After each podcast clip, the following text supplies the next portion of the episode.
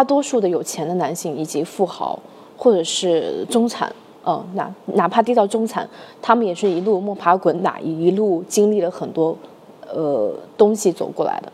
那么 他在实现积累财富的过程当中，他的手段、他的精明、他的价值观，是你不能够去去猜测，也不能去想象的。这样的人，他去拥有一个女性作为婚姻的另一半来讲，他会非常谨慎。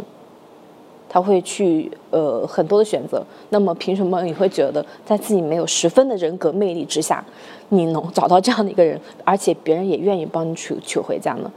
呃，哪怕是现在一些很漂亮的女性啊，她们可能用青春去换一些物质，但是你大家有没有发现，富豪对于美女的拥有方式都不是结婚，而是租赁，什么意思呢？就是包养。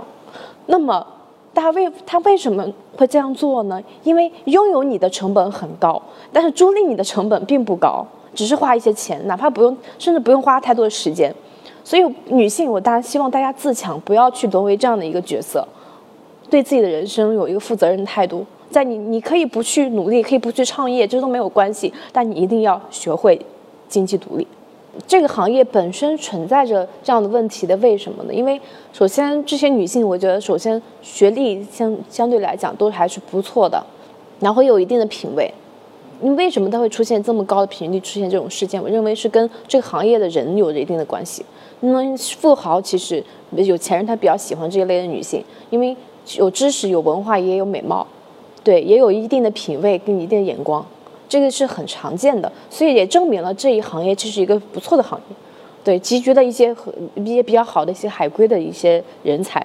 那但是我我始终觉得以以色事他人能得几时好，一个人如果不能够去提高自己本身的价值，嗯，我觉得这个未来的道路在行业内是走不远的。你一个女性的青春能有多少？能有十年吗？最最鼎盛的年华也就是二十到三十岁。那么，如果你过了三十岁以后，你还在基础岗工作，你能够用你的美貌再去找一个工作吗？我觉得没有一个老板会会那么傻。我的一些呃闺蜜分享一些理财的技能也好，讲一些人生道理。我很我很多的朋友 有过类似的挫折的朋友已经都走出来了。其实我特别想给这类的女性提个警钟。千万不要活在这种幻想里面，各位呃姊妹，各位 妹妹姐姐，嗯，这种会对自己的人生造造成不可逆的伤害。